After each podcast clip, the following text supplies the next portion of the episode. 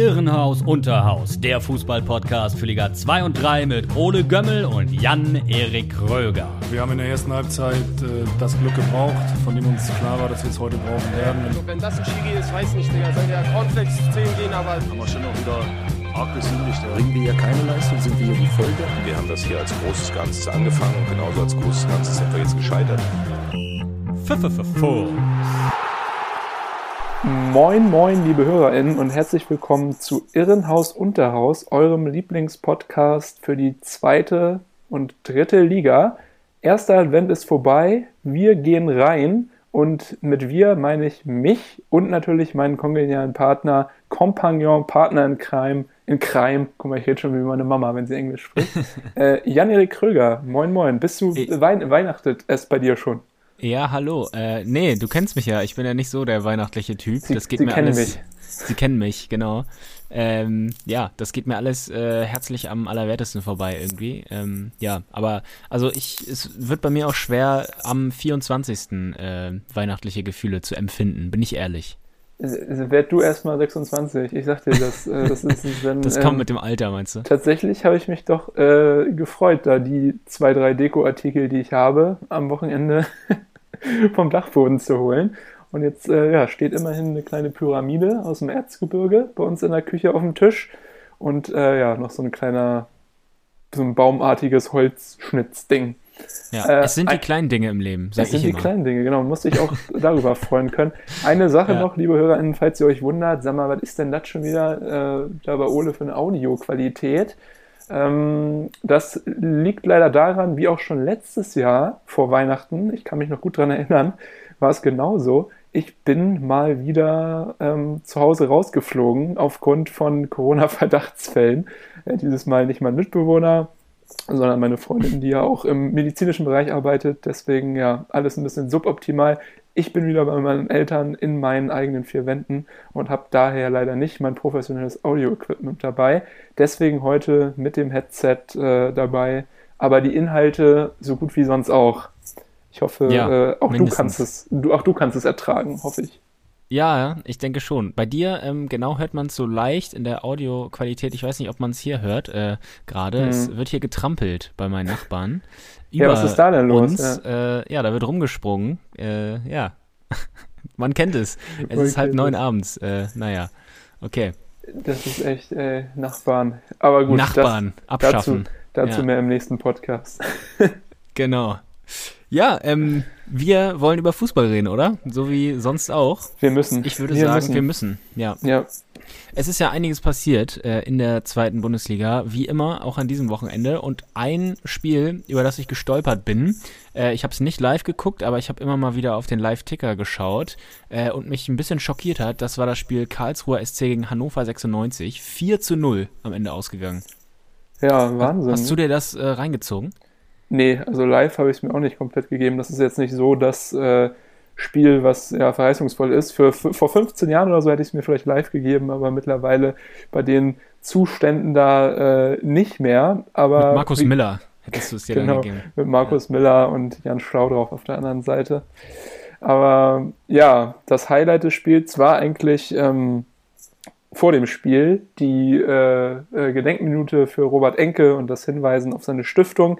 Das ist eine richtig gute Sache, finde ich nach wie vor, kann gar nicht häufig genug erwähnt werden.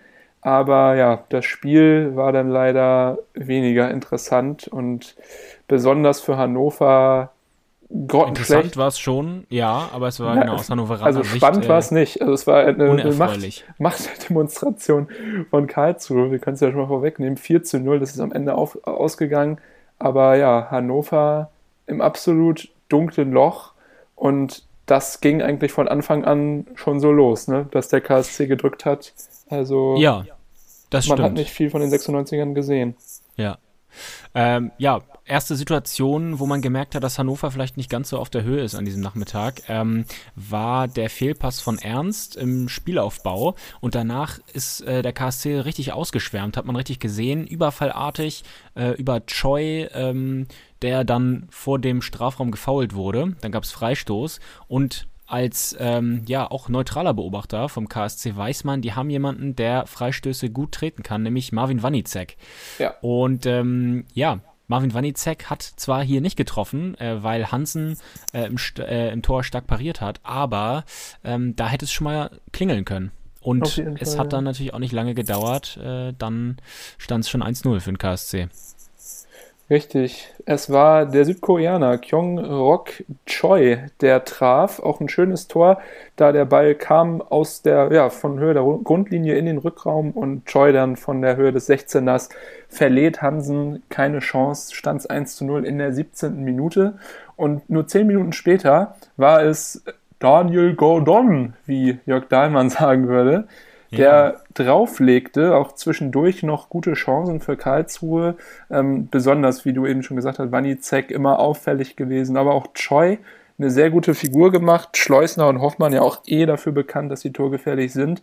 Und eben in der 27. Minute Daniel Gordon auch mit dem Kopf zur Stelle gewesen. Keine Chance für Hannover und erschreckend passiv, wie Hannover die erste halbe Stunde agiert hat. Sowohl offensiv als auch defensiv, muss ich sagen. Ja, das stimmt. Ähm, beide Tore, das 1-0 und das 2-0, vorbereitet von Heise. Äh, der hat auch ein starkes Spiel gemacht. Und äh, ja, du sagst es, ähm, beim 1-0, fünf Hannoveraner standen da äh, zu dicht am Keeper und haben äh, den Rückraum völlig vergessen. Der war gar nicht besetzt. Äh, und Choi, wie gesagt, dann aus dem Rückraum äh, vollendet. Beim 2-0, ähm, ja, war es auch so ein bisschen Alibi-mäßig, das Zweikampfverhalten. Hinterseher kam nicht ran. nach der ähm, Flanke, da war erst eine Ecke ähm, und die hat dann nichts eingebracht, wurde sozusagen abgeblockt äh, und dann im zweiten Versuch heißes Flanke auf den Schädel von äh, Gordon. Hinterseher steht zu weit weg, Krein steht zu weit weg und dann steht es schon schnell 2-0. Ja. Ja, also gebrauchter Start für die Hannoveraner in die Partie und es wurde auch nicht besser, denn nämlich zwei Minuten später war es wiederum Scheu, der als Vorlagengeber fungierte und Marvin Wanizek im Strafraum anspielte. Der wackelte da die wieder erschreckend passiv wirkende Abwehr der Hannoveraner aus und ja. traf zum 13 in der 29. Minute. Und ja, eigentlich ähm, ist natürlich, wenn das Spiel so losgeht, drei Tore nach 30 Minuten, ist es eigentlich schon gelaufen. Gerade wenn man bedenkt, wie die Tore gefallen sind, alles mit sehr erschreckenden Leistungen von Moroja, Franke, Krallensch und Hult. Also die sahen da alle nicht gut aus. Und ja, ja das, das hat das, das, dadurch war dann auch so ein bisschen, glaube ich, die Luft raus bei Hannover und sie haben lange gebraucht, bis sie dann anschließend erstmal ähm, erstmalig vors Tor kamen dann von, von Karlsruhe. Ja, das stimmt. Ähm, beim 3-0 finde ich, da wurde Hannover dann richtig filetiert, muss man echt sagen. weil äh, ja. Tide hat da echt im richtigen Moment direkt auf Choi durchgesteckt, zieht da die, ich glaube, zwei oder drei Leute auf sich. Und äh, ja, Choi sieht dann wiederum den genau zwischen der Kette postierten Wanizek und der macht es natürlich auch überlegt, also schonungslos da die defensiven Schwächen offengelegt. Äh, sehr stark, aber auch ausgespielt von Karlsruhe, muss man sagen. Ja, und du hast es gerade angesprochen, Hannover ähm, brauchte sehr lang, bis sie äh, überhaupt mal eine Torchance haben, äh, hatten. Und zwar äh, in Person von Lukas Hinterseher. Der hatte sogar zwei Chancen und die eine Chance hat er sogar reingemacht, aber das Tor hat nicht gezählt, äh, weil er nämlich den Ball mit der Hand, äh, Hand. angenommen hat. Das war ähm, auf jeden Fall richtig gesehen. Ja, deutlich, klar, muss ich auch sagen. Und dann gab es noch den Pfostenschuss. Das war die zweite Chance von Hinterseher. Hinterseher äh, seit Februar 2020, glaube ich, äh, ja. ohne Pflichtspieltreffer. Das Wahnsinn. ist äh, auch nicht so doll für einen Stürmer, muss man ehrlich sagen. Überhaupt nicht. Und ja auch wettbewerbsübergreifend. Also er war ja zwischendurch auch nochmal in Südkorea aktiv ja. und dann 2020 wahrscheinlich äh, für den HSV getroffen, würde ich behaupten, wenn ich äh, meine, meine chronisches Wissen nicht trügt. Aber ja, Wahnsinn für einen Stürmer natürlich richtig, richtig ätzend. Also wir haben ja schon gesagt, äh, die, die, die Tirode-Durststrecke von fünf Spielen war ja schon hart. Aber ja, Hinterseher bei zwei Jahre ohne Tor. Unfassbar. Und dabei sollte er der Duxch-Ersatz sein. Das ist auch so ein bisschen das Problem, was ich hauptsächlich ausmache bei den Hannoveranern. Also abgesehen von der extremen Passivität, die man jetzt sehen konnte, das war noch nicht immer so in jedem Spiel, aber die Chancenverwertung und Chancenkreation, das ist äh, unfassbar unterirdisch. Also wenn man auch schon sieht, die Top-Vorlagengeber bei Hannover, wenn man sich die auf Transfermarkt anguckt, ist auf Platz 3 Ron-Robert Zieler. Ach, der, hat nämlich, der hat nämlich eine Vorlage. ah ja. ja sonst, einer Vorlage ist er ja, auf Platz 3. Ja, also teilt sich den Platz natürlich mit ein okay, paar anderen, aber, aber es wird hier, ist, wird Das spricht ja trotzdem nicht für die, für die Torgefahr, beziehungsweise, ähm, ja, also. Nee, vor ihm auch nur Seppel Ernst so und Kerk mit jeweils zwei Vorlagen. Ich muss ja. ganz ehrlich sagen, Kerk der Einzige, der diese Saison wirklich Leistung bringt im Dress der Hannover, äh, Hannoveraner konstant. Also immer wenn ich ihn sehe, weiß ich nicht, vielleicht Leute, die, die regelmäßig Hannover gucken, werden sich da vielleicht auch irgendwie ein anderes Bild machen. Aber wenn ich ihn sehe, meistens Kerk auffällig und bemüht, irgendwie das Spiel so ein bisschen schneller zu machen, ein bisschen Kreativität dort ins Spiel zu bringen. Aber der Rest äh, tut sich echt extrem schwer, obwohl die Namen ja eigentlich da sind, um, um ganz oben mitzuspielen auch, oder? Ja, es gibt ja zum Beispiel noch einen Weidand, der hatte auch nochmal eine Chance ähm, in der zweiten Hälfte. Da hat er noch drüber geschossen. Ähm, ja, aber ich, da gebe ich dir recht auf jeden Fall. Also das ist nicht der Anspruch von Hannover, äh, so zu spielen. Ähm, vielleicht, um das Spiel nochmal zu komplettieren, 83. Minute, da gab es dann noch das 4 zu 0. Zum Abschluss Hofmann, auch noch äh, den Torhüter Hansen getunnelt aus spitzem Winkel. Also wirklich ein schwarzer Tag auch äh, für ihn. Mhm. Erstmal vier äh, Mal hinter sich greifen zu müssen und dann noch das. Ähm, ja, hätte er haben können auf jeden Fall. Ähm, wie gesagt, kurze, kurzes Eck. Ähm, ja, und äh, auch dass die Ansprüche nicht erreicht äh, werden momentan. Das haben natürlich auch die Verantwortlichen gesehen und äh, heute am Montag dann Trainer Jan Zimmermann entlassen, nach immerhin acht Spielen ohne Sieg. Das ist auch schon äh, eine beachtliche Serie, Negativserie, die man da hingelegt hat. Äh, übrigens auch hier als Nachfolger mal wieder Daniel Thune gehandelt. Der wird auch überall mhm. reingeworfen, wo gerade äh, was vakant ist. Gerne in Norddeutschland, ne? Ja, ja. Und aber, ähm, und das äh, hat mich gefreut, weil ich ihn tatsächlich auch als erstes, als ich das heute Nachmittag gelesen habe, im Kopf hatte, ähm, als jemand Interessanten, und zwar Uwe Neuhaus. Zuletzt ah, ja bei. Bielefeld. Und ähm, der fiel mir in letzter Zeit mal häufiger ein. Ähm, kurz ja, nachdem Holstein äh, den Trainer äh, gewechselt hatte, beziehungsweise ja Werner zurückgetreten war, dachte ich auch, ah ja, Neuhaus, das wäre auch ein interessanter Mann gewesen. Aber genau, noch immer ohne Job, könnte ich mir gut vorstellen in Hannover. Ja, bei Hannover könnte ich mir auch gut vorstellen, dass er reinpasst. Gerade in Bielefeld hat er ja gezeigt, dass er auch langfristig richtig gut da Dinge aufbauen kann. Und er hat in Hannover ja auch einfach das Spielermaterial, um erfolgreich zu sein. Ich finde, als bestes Beispiel, dass Hannover es eigentlich drauf hat, ist dieses Spiel gegen Holstein am Anfang der Saison. Ich glaube, es waren was ein 3 zu 1 oder ein 3 zu 0. Nee, 3-0. 3-0, ja. wo auch man wirklich, also die verschiedenen Spieler ihre ähm, Fähigkeiten gezeigt haben. Linden Meiner war zum Beispiel dort äh, sehr gut. Ähm, ja. Sebastian Kerk, den wir eben schon angesprochen haben. Also da ist die Erfahrung, da ist das Talent äh, da, um, um gut mitzuspielen. Aber ja, Zimmermann hat es irgendwie nicht umsetzen können. War natürlich auch ein Riesensprung zu, äh, für ihn. Wir müssen noch mal daran erinnern, er kam ja von Havelse, ist mit denen ja. aus der Regionalliga aufgestiegen, vorher aber auch nie irgendwo hochklassig äh, an der Seitenlinie gestanden. Also es war ein Experiment, hat auch schon oft genug funktioniert mit äh, so unerfahrenen Trainern in der zweiten Liga. Denken wir an, an Heiko Herrlich damals in Regensburg oder, oder Domenico Tedesco in Aue. Also es gibt diese mhm. Erfolgsgeschichten, aber ich glaube manchmal lassen sich Vereine mittlerweile auch gerne mal von so etwas blenden und denken dann, ja komm, wir lehnen uns jetzt auch aus dem Fenster, sei es jetzt Zimmermann, sei es Preußer in Düsseldorf. Und äh, ja, dann ist vielleicht doch nicht so die Innovation da, die man sich vielleicht erhofft hätte und man würde vielleicht besser fahren dann mit einem erfahrenen ähm, Menschen wie jetzt Uwe Neuhaus zum Beispiel, der da sicherlich mit ein paar mehr Wassern gewaschen ist. Aber ja, sicherlich. Ähm, andererseits muss man solche Vereine auch immer verstehen. Ähm, da da gibt es ja viele Beispiele. Auch der HSV ähm, versuchte ja mal äh, diesen Weg zu gehen oder äh, versucht ihn ja auch immer noch ähm, zu gehen, nicht nur auf der Trainerposition, sondern auch mit jungen äh, Leuten, also mit nicht so bekannten. Und ich glaube, gerade als Zweitligist hast du auch natürlich nicht die finanziellen Möglichkeiten, ähm, beziehungsweise willst oder musst auch langfristig schauen, äh, dass du langfristig Erfolg hast, äh, weil du dich eben ja finanziell nicht zu weit aus dem Fenster lehnen kannst. Deshalb, ich kann es immer verstehen, warum man das macht und ähm, auch die Positivbeispiele zeigen, dass er auch, dass es funktionieren kann. Ähm, natürlich ja, die sind doch in der, in der Minderheit, die Positivbeispiele, wenn wir ehrlich sind, oder? Ja, das denke ich schon, aber auch zum Beispiel gerade Vereine wie Holstein sind damit ja auch immer gut gefahren und äh, das sehen natürlich auch vermeintlich größere Vereine mit, ähm, ja, mit äh, mehr Erfolg oder mit mehr ähm, ja, Bundesliga in den letzten Jahren, kann man ja auch einfach so sagen, ähm, ja, dass sowas funktioniert. Äh, und ja, ich denke schon, dass sowas funktionieren kann. Ähm, kann sowas, wie gesagt, immer verstehen. Allerdings hier hat es äh, in diesem Fall nicht funktioniert. Ja, das stimmt. Aber wie gesagt, also ich bin eher zuversichtlich. Man muss sagen, Hannover, im Moment sieht es richtig böse aus. Da ist nämlich schon die rote Zahl äh, auf der Tabelle. Auf Platz 16 sind sie im Moment, äh, momentan. Ich glaube nicht, ja. dass das ein Dauerzustand ist. Äh, natürlich im Moment beunruhigend, aber da müsste es echt schon mit dem Teufel zugehen, wenn äh, die Jungs in grün, schwarz äh, und weiß am Ende in der Abstiegszone noch stehen, glaube ich. Ja, zumal auch mindestens zwei Vereine davor stehen, die ich äh, auf jeden Fall als schwächer als Hannover einordne. Und das sind einfach Dynamo Dresden und Erzgebirge Aue.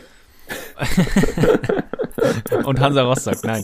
Ähm, ja, äh, zu, also bei Aue geht es ja wieder ein bisschen bergauf und so, aber Dresden, mhm. äh, ja, schätze ich eigentlich schon schwächer ein. Da gibt es bestimmt auch noch den einen oder anderen Verein, der noch weiter vorne steht, der auch noch weiter nach unten rutscht. Ähm, ja, also man braucht noch keine Panik schieben in Hannover. Aber nee. trotzdem, die Signale sind da. Ja, man könnte vielleicht nochmal einen Stürmer verpflichten im Winter, weil, wie gesagt, sowohl Suleimani als auch Weidand als auch Hinterseher kommen nicht wirklich in die Saison. Maximilian Bayer, der geliehen ist von Hoffenheim, gefällt mir häufig ganz gut. Zumindest wirkt er in Ansätzen bemüht. Manchmal noch sehr passiv, aber der spielt ja jetzt auch eher häufiger im rechten Mittelfeld. Also vielleicht noch jemand irgendwie nachverpflichten, der wirklich die Tore schießt.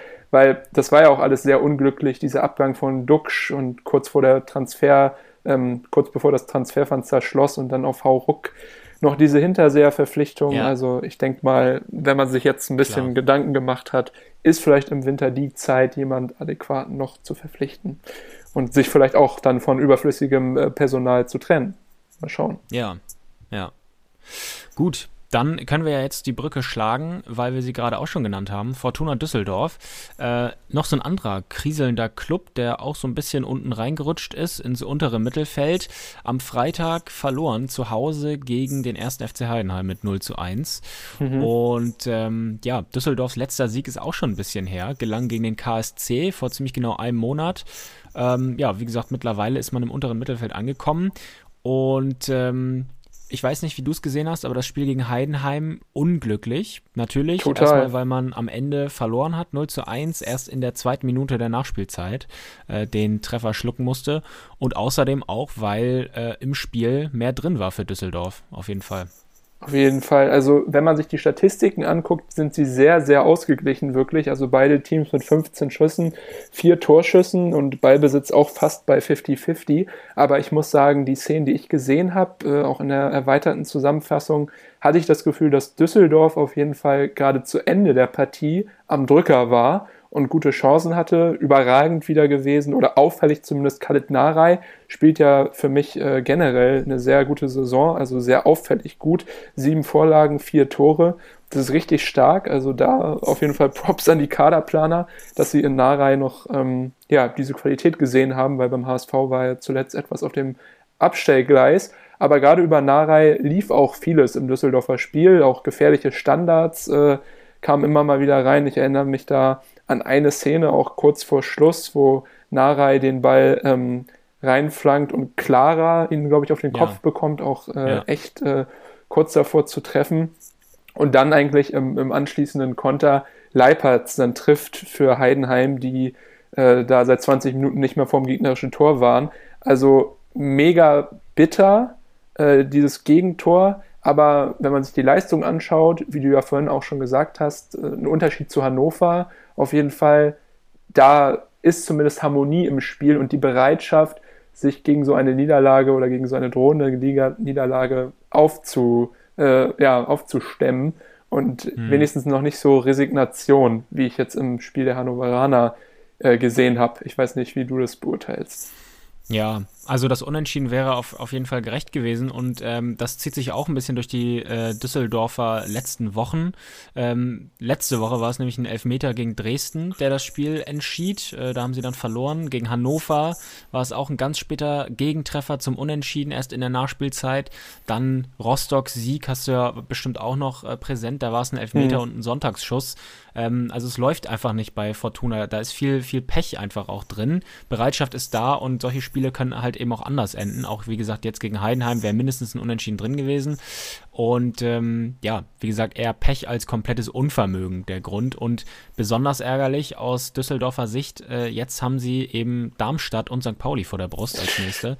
Ja. Und ähm, das sind natürlich auch ähm, ja, in der derzeitigen Lage echt sehr, sehr schwierige Aufgaben. Beide Spiele. Auf jeden Fall. Einmal noch kurze Fun Fact: äh, Jobbörse Unterhaus.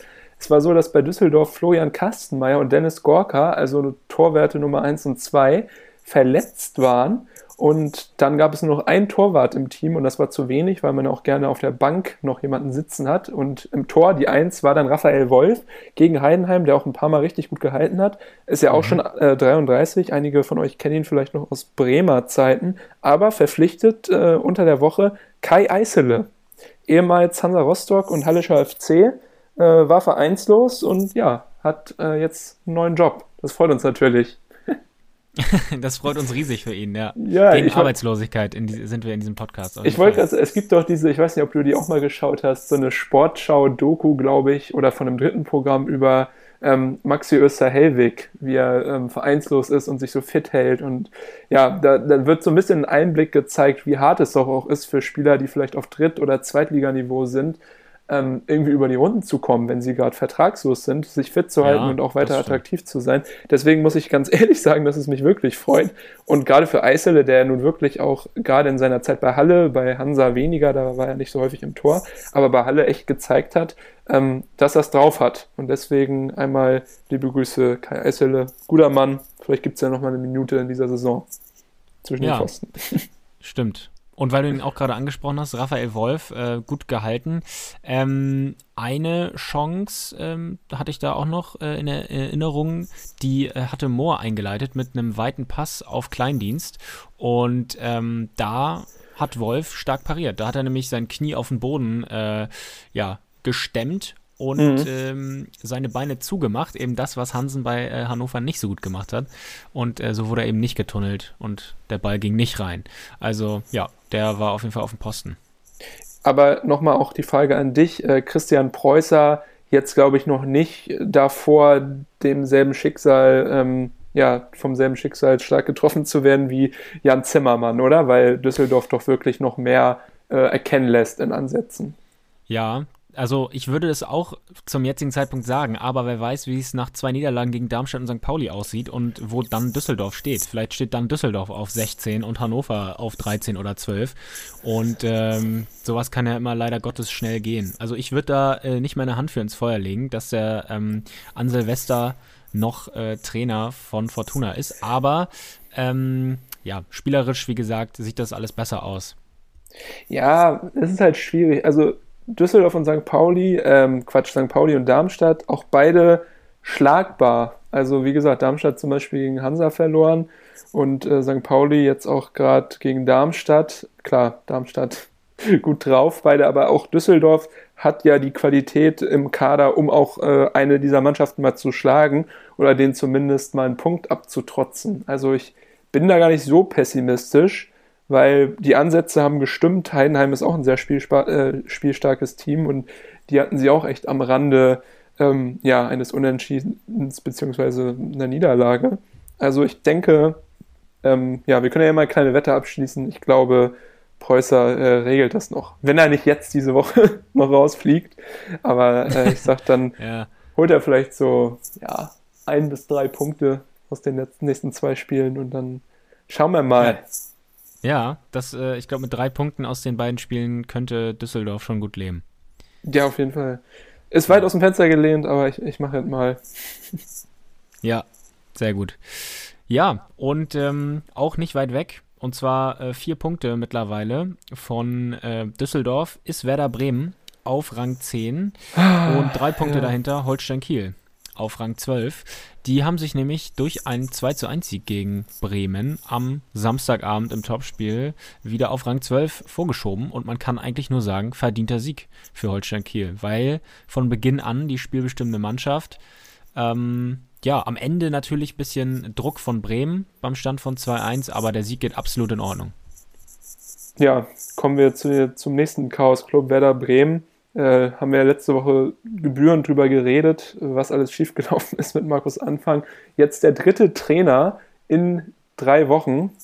Christian Brandt jetzt als Cheftrainer an der Linie. Also wahrscheinlich auch das dritte System und die dritte Vorstellung vom Spiel in drei Wochen, die die Spieler verinnerlichen mussten. Deswegen, ja, eine ziemlich durchwachsene Leistung der Kieler, aber du, äh, der, der Bremer, Kiel war natürlich großartig. aber nein, ich muss auch schon sagen, ähm, Holstein hat das richtig gut gemacht, äh, hatten auch ähm, geilen Support. Generell die Kulisse war richtig cool, es waren ja auch viele Werder-Fans mit dabei. Da ähm, erstmal Props, aber ja, Holstein hat eigentlich bis auf ein paar Chancen von ähm, Bremen das Spiel in der ersten Halbzeit äh, dominiert und äh, ja, dann auch verdient äh, das Tor geschossen mit durch den eingewechselten Mees. Ich weiß nicht, vielleicht kannst du es nochmal mit schönen Worten umschreiben.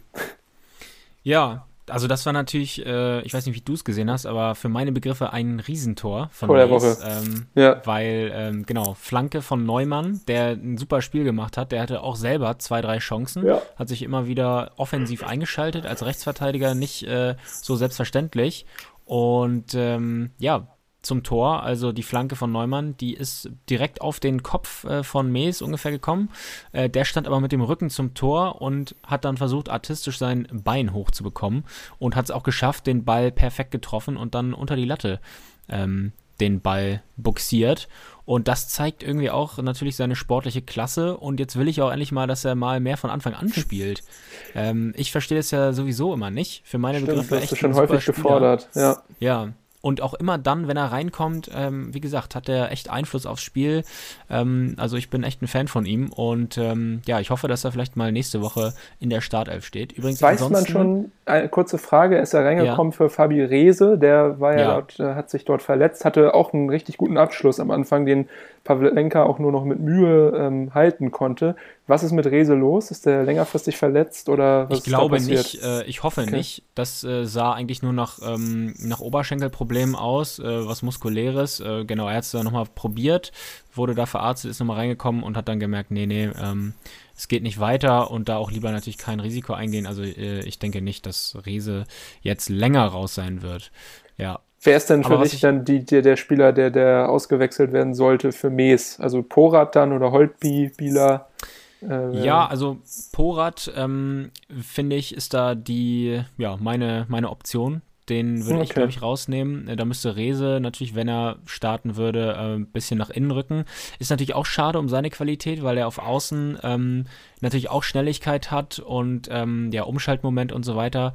Ähm, ja, kann man natürlich gucken, ob man Mees oder äh, Rese da eher ein bisschen kann ins Zentrum Mees holt. nicht, ich wollte, kann Mees nicht auch zentral spielen? Das hat er doch auch schon so ein paar Mal gemacht, so als bisschen hängender, hängende Ja, Spitze ja. hinter Pichler, vielleicht so ein bisschen rumwirbeln. Das, das könnte Mees auch, ja. Den sehe ist so ein, so ein offensiver Allrounder, so ein bisschen, ja.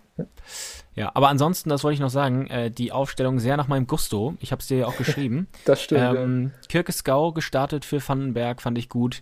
Ähm, dann eben, ja, also die komplette äh, Bandbreite wurde da aufgefahren. ja. Hauke Wahl aber auch leichte Unsicherheiten gehabt, ne? Muss ich einmal nochmal anmerken. Ja, in der, in der, in der Spieleröffnung, ja. Ja. Du sprichst ähm, die eine Chance an, äh, die Duxch nicht ja. verenden, äh, vollenden konnte. Äh, sie ist dann verendet. Verendet, genau. Ja, genau, da, da war ein Pass von ihm der Ausgangspunkt im Spielaufbau.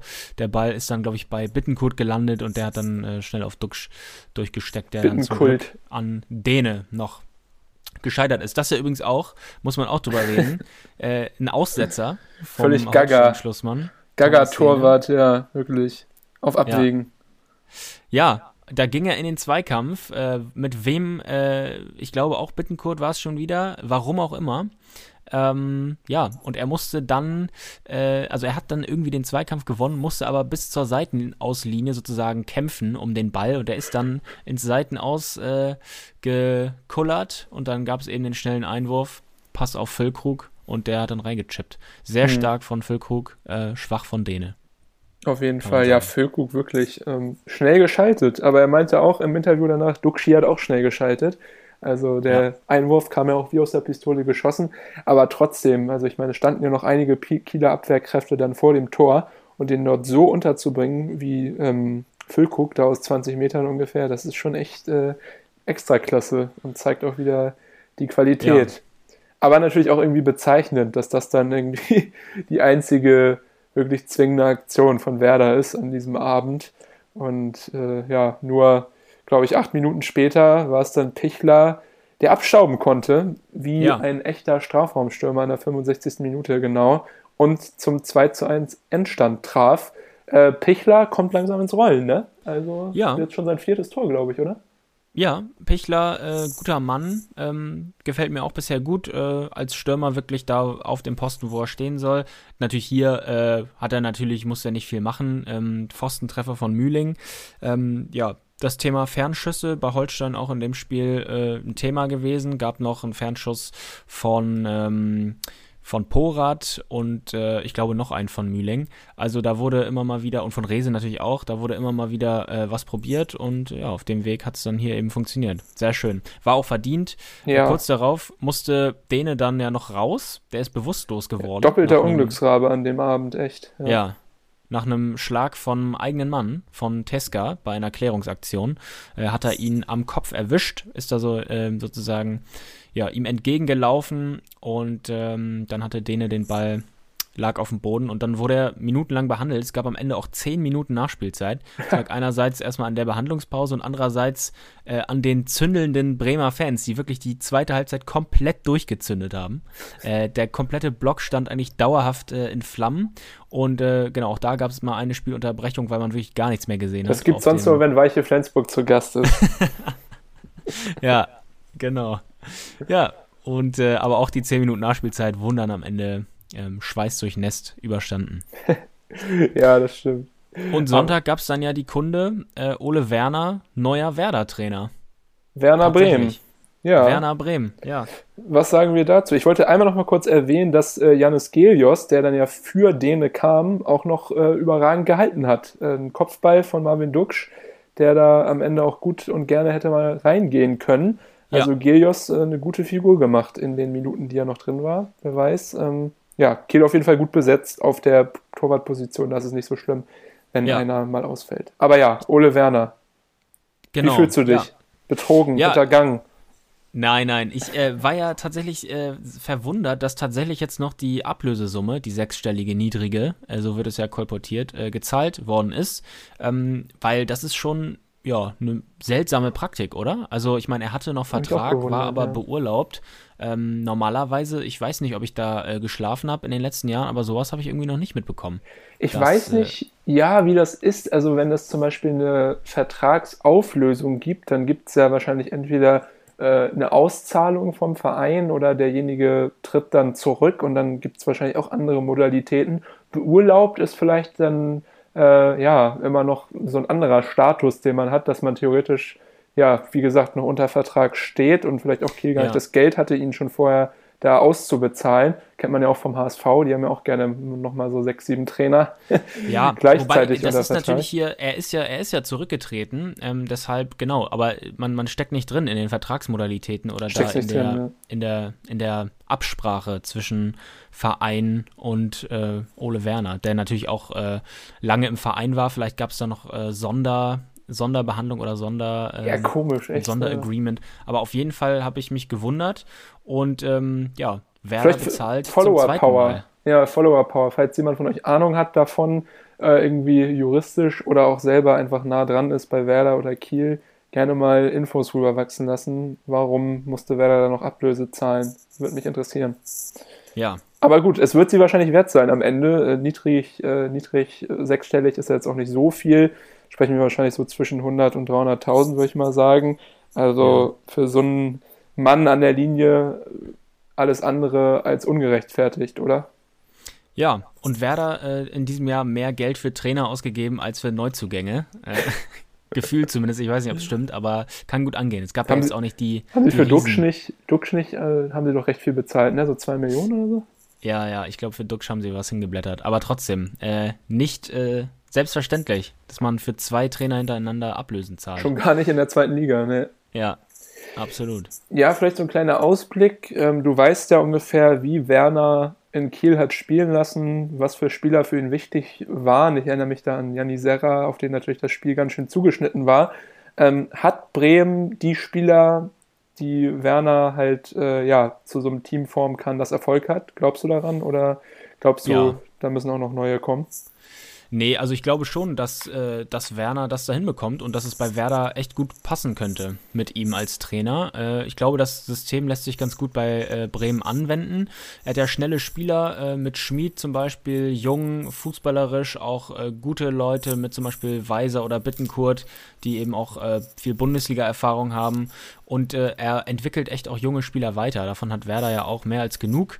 Mhm. Ähm, man darf jetzt, glaube ich, als Bremer keine Wunder erwarten, aber auch hier, wenn man einen nachhaltigen Weg gehen will, dann glaube ich, ist äh, Ole Werner der richtige Mann. Also ähm, ich rechne auf jeden Fall damit, dass er auch, äh, wenn man ihm die Zeit gibt, äh, auf jeden Fall Erfolg haben kann in Bremen. Ja, das sind doch schöne letzte Worte hier, Thema Zweitliga. Ich denke auch, Ole Werner wird die Liga bereichern. Schön, dass er wieder zurück ist. War ja jetzt nun wirklich nicht lang. Knapp zwei Monate, glaube ich, äh, haben wir ihn nicht gesehen. Hat er wahrscheinlich ja. einen schönen Urlaub gemacht. Jetzt ist er wieder da. Finde ich super. Ja, und es ist vor allem auch jemand, der brennt. Und das hat er jetzt auch schon wieder äh, in einem Interview gesagt, dass er jetzt auch schon wieder Bock hat auf eine neue Herausforderung und auf einen neuen Verein.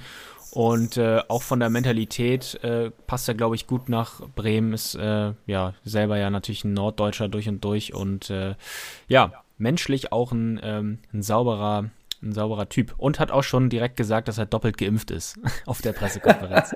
du, das hat äh, Markus Anfang Richtig. auch mal gesagt. Ja. Aber gut, äh, Werner in dieser Hinsicht dann wahrscheinlich doch ein bisschen glaubwürdiger. ja, womöglich, ja. Sehr gut. Gut, äh, dann gehen wir mal zum nächsten Trainer, über den ganz Deutschland aktuell spricht. Rico Schmidt. Ja. Voll SV Meppen. Nee, äh, natürlich nicht, aber ja, Beppen, wir haben es letzte Woche schon einen angekündigt, wollen wir heute unseren Lone Place äh, in der Drittliga-Analyse widmen. Der SV Meppen überragend mittlerweile, muss man einfach so sagen, in Form und ja, stehen zurecht auf dem zweiten Platz. Fünf, Spie äh, fünf Siege aus den letzten fünf Spielen. Äh, formstark wie kein weiteres Team und äh, jetzt tatsächlich nur noch vier Punkte hinter Tabellenführer Magdeburg. Klar, muss man sagen, auch ein Spiel mehr, aber trotzdem eine Sache, mit der niemand gerechnet hat. Nee, völlig irre. Wir ähm, lassen es ja hier schon von Folge zu Folge immer mal wieder durchklingen, wie sehr uns das verwundert. Ja, Meppen tatsächlich auf Platz 2. Äh, natürlich die Meppener an sich äh, selbst auch nicht damit gerechnet, hat man im Interview nach dem Spiel äh, von Luka Tankulic äh, gesehen. Der hat gesagt, äh, ja, es ist denen eigentlich egal, weil äh, sie nur darauf gucken, dass sie den Abstiegskampf so früh es geht in dieser dieser Saison hinter sich lassen. Und ähm, ich sag mal so, das sieht ganz gut aus gerade. Äh, natürlich auch ja. nur eine Momentaufnahme. Aber immerhin 13 Punkte Vorsprung auf den ersten Nicht-Abstiegsplatz. Das ist ein stattliches Polster, mit dem äh, Meppen natürlich nicht gerechnet hat und was sie vor der Saison so unterschrieben hätten zu diesem kann man, Zeitpunkt. Kann man, glaube ich, mit leben. Ja, und Meppen hat auch in diesem Spiel gegen die Würzburger Kickers, die ja auch äh, langsam ins Rollen kommen mit ihrem neuen Trainer, gezeigt, dass sie Comeback-Qualitäten haben. Das ist jetzt nicht das ja. erste Mal, dass das passiert, dass sie nach Rückstand das Spiel noch drehen. Es ging nämlich äh, in der 25. Minute mit einem Tor für die Würzburger Kickers los. Zuvor hatte auch Marvin Pourier, der jetzt ja auch endlich mal wieder so ein bisschen zu seiner alten Torjägerform zurückkommt, eine große Chance. Aber in der 25. Minute war es dann Tobias Kraulich, der Innenverteidiger, der mit seinem kahlen Schädel ins Tor nickte von Erik Domaschke. Keine Chance, 1 zu 0 für Würzburg und mhm. ja, zu dem Zeitpunkt auch verdient, würde ich sagen. Ja, das stimmt. Das stimmt. Ja, äh, Meppen hat, hast du gerade gesagt, kam zurück in Person von Fassbender. Äh, Vorlage Balmert, der hat nämlich auf den äh, Kopf von Fassbender äh, geflankt äh, auf der rechten Seite und der hat dann per Kopf äh, getroffen. Ja. Und ähm, ja, Meppen äh, so ein bisschen am Drücker, ging aber auch hin und her. Mhm äh, Tankulic äh, traf dann zum 2 zu 1. Es war ein Lattenabstauber.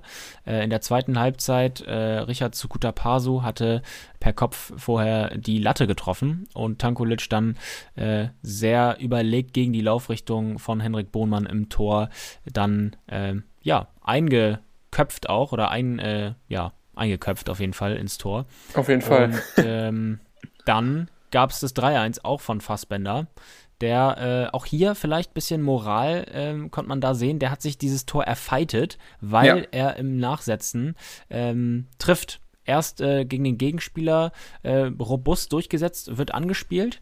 Der Gegenspieler fällt hin, ähm, Körperkontakt ist da, aber es reicht nicht für einen Foul.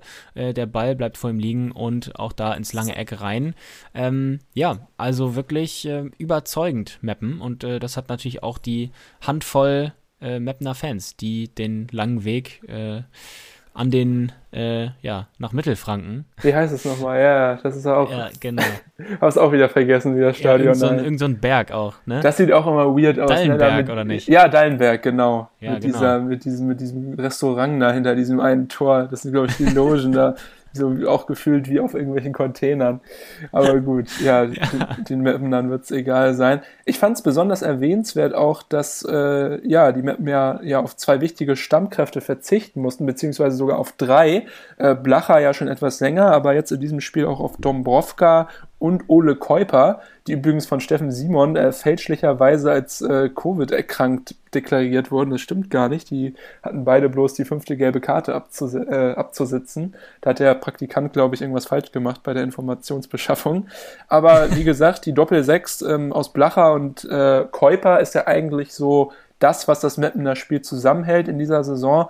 Ähm, da hätte ich fast gedacht, okay, da fehlt jetzt so ein bisschen die, die, die Mauer vor der Mauer, die Mauer vor der Viererkette, weil ähm, gerade Blacher und Kolper auch sehr defensiv stark sind, aber auch dann durch ihre gute Übersicht das Umschaltspiel der Mapner häufig, äh, häufig schnell machen. Aber FCF und Egerer haben ja eigentlich nahtlos angeknüpft an die Leistung von den beiden und äh, das super ausgebügelt. Und ich glaube, dass, wenn wir jetzt mal in die Tiefenanalyse gehen, warum ist Meppen so gut, auch einfach das eine, äh, ein wichtiger, ne, ein wichtiger äh, Faktor ist, einfach, dass der äh, Kader extrem tief ist, wie es ja eigentlich bei vielen Drittliga-Clubs ist. Also viele Drittliga-Clubs haben ja viele Drittliga-Leute, die gut auf Drittliganiveau spielen können. Ähm, bei höherem Niveau wird es dann auch Deshalb spielen schwierig. sie in der dritten Liga. Ja, genau. Ja. Aber nee, bei Meppen wirklich, äh, wenn du dir das anschaust, äh, guter Kader und ähm, ja, auch glaube ich einfach äh, Leute, die es nochmal wissen wollen. Gerade Ole Keuper, ja auch großes Talent mal bei Werder gewesen, dann bei Aue nichts geworden, bei ähm, Katsas Jena nichts geworden, in Nitra war dann in der Slowakei irgendwie auch schon so ein bisschen auf dem Abstellgleis auch von Werder ja, aufgegeben. Sonst hätten sie ihn ja nicht ablösefrei nach Meppen geschickt. Aber ja, Mhm. jetzt auf einmal, zack, wie so ein geplatzter Knoten läuft es. Genauso ähm, wie bei David Blacher, der von Vorfeld Osnabrück kam, der eigentlich eine gute Zeit hatte, aber auch nicht mehr der Jüngste ist mit 31. Und halt auch dann Jungs wie Morgen Fassbender, die aus der Regio kommen, ähm, von Chemie Leipzig oder äh, Serhat Koruk ähm, von Bergisch Gladbach. Einfach Leute, die nichts mehr zu verlieren haben und deswegen ja befreit aufspielen können und, und geile Leistung bringen, finde ich. Ja, ja. Und wie gesagt, jetzt haben äh, sie natürlich auch das Selbstvertrauen nach fünf Siegen in Folge, übrigens Vereinsrekord. Mhm. Und ähm, ja, eben auch eine, genau, erfahrene und eingespielte Mannschaft. Drei 23-Jährige standen in der Startelf, ansonsten wirklich alte Hasen. Ähm, Al-Hasaime, Puttkammer, äh, Balmat, auch jemand aus der zweiten Reihe, hast du ja auch gerade schon gesagt, FCF, äh, ist ja auch schon rumgekommen mittlerweile. Guda, Tankulic, Sukuta Pasu, äh, nach seiner Deutschland-Rückkehr, der hat, glaube ich, auch nochmal Bock, das hier in Deutschland äh, den Leuten zu zeigen, dass er es auch noch drauf hat. Auch wenn er jetzt, ähm, ja, jetzt nicht die großen Aktionen hatte in dem Spiel, aber trotzdem, äh, man sieht es ja, es äh, harmoniert und mit Rico Schmidt natürlich auch äh, einen alten Trainerfuchs, der sich gerade in der dritten Liga auskennt, auf jeden Fall. Ja, ja, gerade in der dritten Liga ist es ja wieder so, dass sie extrem ausgeglichen ist. Also wenn wir uns das wieder anschauen, Hallischer FC auf Platz 15 mit 21 Punkten und Meppen mit 30, also neun mehr auf, auf Platz 2. Es ist wieder ultra eng, also wirklich Kleinigkeiten entscheiden. Aber dann ist es vielleicht auch einfach dieser ähm, Zusammenhalt. Äh, Puttkammer, der Kapitän Steffen Puttkammer, hatte das gesagt, äh, oder der, der älteste Innenverteidiger, ihr wisst, wen ich meine, dass äh, das Besondere irgendwie ist, dass sich jeder für jeden reinknallt, weil auch alle keinen Bock mehr haben, das zu erleben, was halt letztes Jahr erlebt werden musste. Dieser Abstieg, weil man darf immer nicht vergessen, Metten nur noch in der Liga, weil der KfC Uerdingen die Lizenzauflagen nicht erfüllen konnte. Eigentlich waren sie sportlich äh, abgestiegen. Und mhm. äh, dahingehend war ja auch dann so ein bisschen die Erwartungshaltung von außen äh, bei uns ja genauso, dass jeder damit mhm. gerechnet hat, okay, die Jungs spielen um den Abstieg, klar. Und so ging es ja auch los. Ich weiß, äh, da 5 zu 0 gegen, gegen Mannheim auf den Sack bekommen und auch gegen Halle, glaube ich, im ersten Spiel war auch ein 3-1. Äh, da hat man gedacht, ja, geht halt so los, wie, wie es alle erwartet haben. Aber ja, seit geraumer Zeit spielen die einfach richtig gut und haben auch äh, ihre Schwächen so ein bisschen ausgebügelt, waren ja besonders auch nach Standards anfällig äh, im letzten Jahr. Das haben sie irgendwie richtig gut abgeschaltet bekommen. Also eigentlich geht der Ball immer nur noch auf den Kopf von, von Puttkammer oder Al-Hasaime oder Tankulic, wer da hinten halt dann gerade aushilft. Aber ja, richtig gut und aus dem Spiel heraus auch nicht mehr wirklich viel Chancen, die dort dann für den Gegner entstehen. Also defensiv wirklich ähm, sehr ansehnlich äh, für Drittliga-Verhältnisse, was, was der SV dort äh, anbietet. Ja, und genau dadurch eben, dass diese Liga so ausgeglichen ist, äh, umso ähm, schöner natürlich erstmal, dass eine Mannschaft wie Meppen das äh, packen kann, aber daran sieht man, wie gesagt, auch einfach, dass die Kleinigkeiten den Ausschlag, ähm, den Ausschlag geben können. Mhm. Aber Meppen, ich würde auch mal, wenn wir jetzt mal Gedankenspiel machen, so weitergehen, äh, würde ich auch geil finden, wenn die weiter oben spielen, weil äh, für die, die es nicht wissen, Meppen ja auch ein alter Traditionsverein, äh, auch in der zweiten Liga, in den 90ern ja auch schon äh, richtig weit äh, mal oben gewesen und genau, zweite Liga ein paar Jahre gespielt. Hm. Daher auch noch eine gute Fanbase, also ich muss sagen, auch immer äh, Hut ab vor den Jungs die, und Mädels, die da jetzt auch noch mit nach Würzburg fahren, an irgendeinem so grauen Samstag und ihr Team unterstützen. Finde ich cool und äh, gefällt mir auf jeden Fall mehr als, weiß ich nicht, wenn, wenn Dortmund 2 oder Freiburg 2 da oben stehen würde. Ja, das sehe ich genauso. Äh, Würde mich allerdings mal interessieren. Ich glaube nicht, dass das Meppener Stadion zweitligatauglich ist. ja, nicht mehr wahrscheinlich. Kann man ja im Weserstadion spielen. Ja, eine Sache vielleicht wieder, weil wir es noch äh, protokollarisch erwähnen müssen. Peter Hyballa, der gute ja, Mann. stimmt. Ich habe es äh, fast gecallt, würde ich sagen, vor ein paar Wochen, als er verpflichtet wurde bei Türkgücü München, dass das vielleicht nicht unbedingt so die gute Mischung sein kann. Und tatsächlich äh, ja, ist es passiert, dass Hyballa unter der Woche von seinen Aufgaben befreit wurde in München. Äh, ja, zack, so schnell kann es gehen.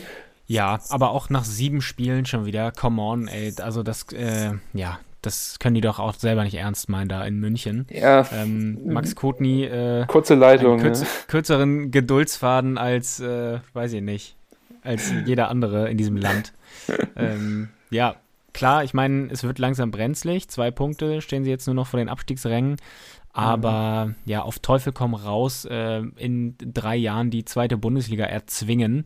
Ähm, das funktioniert in den meisten Fällen nicht. Quatsch, ja. Das Jetzt ist nicht erst seit Türkgücü äh, bekannt. Nee, ja, gerade eben das Spiel zu Ende gegangen, hatten ja das Montagsspiel gegen Zwickau und da, äh, so wie es hier aussieht, im Ticker auch nur durch Glück noch den Punkt gesichert. Max Reintaler auf Zwickauer Seite in der 88. Minute mit einem Eigentor zum 2 zu 2. Also für Zwickau mega ärgerlich. Türkgücü immerhin nicht äh, verloren. Ähm, ja. Sag mal, wie findest du eigentlich das Trikot von Türkgücü? Oh, das finde ich äh, nicht so ansehnlich, muss ich ganz ehrlich sagen. Sieht ein bisschen billig aus. Ja, weil Service, Irrenhaus, Unterhaus Service für euch, liebe HörerInnen. Es gibt gerade auf der Instagram-Seite von der dritten Liga ein Gewinnspiel. Äh, passend zum Start in die Vorweihnachtszeit könnt ihr ein Unterschriftentrikot eures Lieblingsclubs der dritten Liga gewinnen. Also äh, gerne mal auschecken. Ich weiß gar nicht, äh, für was ich mich entscheiden würde. Es gibt ja da viele Hingucker, aber auch viele, die vielleicht ja so ein bisschen, bisschen Augenkrebs verursachen. Weiß nicht, hast du dir das mal ja. angeschaut, was es da so im Angebot gibt? Ja, ich habe es mir ein bisschen angeschaut. Ich habe zwei Favoriten, würde ich sagen. Ja. Ähm, ich mag tatsächlich äh, das Mappener Trikot äh, sehr gerne. Ich mag diesen Blauton, auch wenn natürlich der, ähm, ja, der Trikotsponsor Kick XXL äh, da drauf, äh, ja, ich weiß nicht mal, was das ist, aber ja, äh, prangt sehr groß da in der Mitte. Ähm, ansonsten, ja, finde ich schön. Und was ich auch schön finde, das Saarbrücken-Trikot, das liegt aber vor allem an den Vereinsfarben.